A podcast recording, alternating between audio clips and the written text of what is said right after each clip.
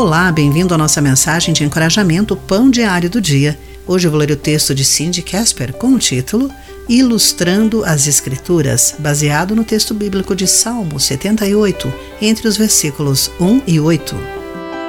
A porcelana azul e branca decorativa comumente usada nos lares dos holandeses é originária da cidade de Delft.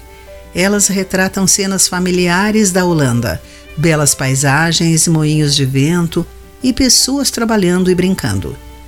No século XIX, Charles Dickens escreveu em seu livro Um Hino de Natal, Global 2012, como as cerâmicas foram usadas para ilustrar as escrituras. Descreveu uma antiga lareira construída por um holandês, a qual exibia essas pitorescas cerâmicas. Tinha Caíns e Abéis, filhas de faraós, rainhas de Sabá e apóstolos indo para o mar. Muitas famílias usavam essas porcelanas como ferramentas de ensino ao se reunirem em torno de uma lareira e compartilharem as histórias bíblicas. Aprendiam sobre o caráter de Deus, sua justiça, compaixão e misericórdia. As verdades bíblicas são relevantes ainda hoje. O Salmo 78 nos encoraja a ensinar os enigmas do nosso passado, histórias que ouvimos e conhecemos, que nossos antepassados nos transmitiram.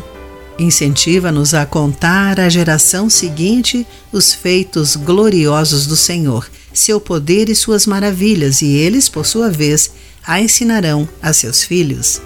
Com a ajuda de Deus, podemos encontrar maneiras criativas e eficazes de ilustrar tais verdades das Escrituras a cada geração, enquanto nos esforçamos para dar a Deus toda a honra e louvor que ele merece.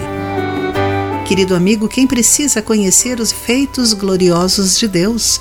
Pense nisso. Eu sou Clarice Fogaça e essa foi a nossa mensagem do dia.